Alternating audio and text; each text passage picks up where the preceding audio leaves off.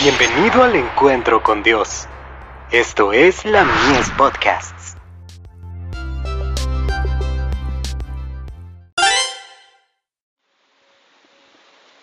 La fe por la cual vivo.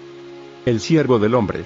De cierto, de cierto os digo, el siervo no es mayor que su Señor, ni el apóstol es mayor que el que le envió.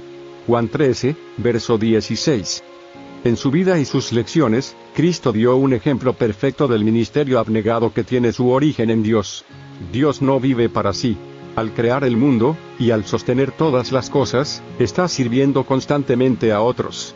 Este ideal de ministerio fue confiado por Dios a su Hijo. Jesús fue dado para que estuviese a la cabeza de la humanidad, a fin de que por su ejemplo pudiese enseñar lo que significa servir. Toda su vida fue regida por una ley de servicio. Vez tras vez, Jesús había tratado de establecer este principio entre sus discípulos. Cuando Santiago y Juan hicieron su pedido de preeminencia, él dijo, El que quisiere entre vosotros hacerse el grande, será vuestro servidor. En mi reino, el principio de preferencia y supremacía no tiene cabida. La única grandeza es la grandeza de la humildad. La única distinción se halla en la devoción al servicio de los demás. El deseado de todas las gentes. Página 588. El rito del lavamiento de los pies es una ordenanza de servicio.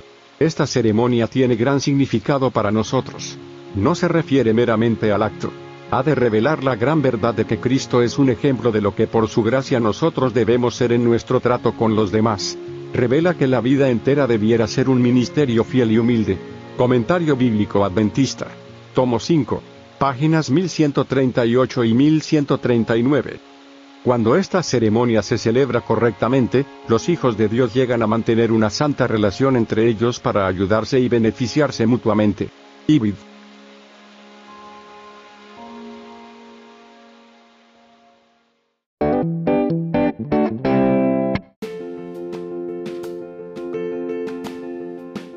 Visítanos en www.ministeriolamies.org para más contenido.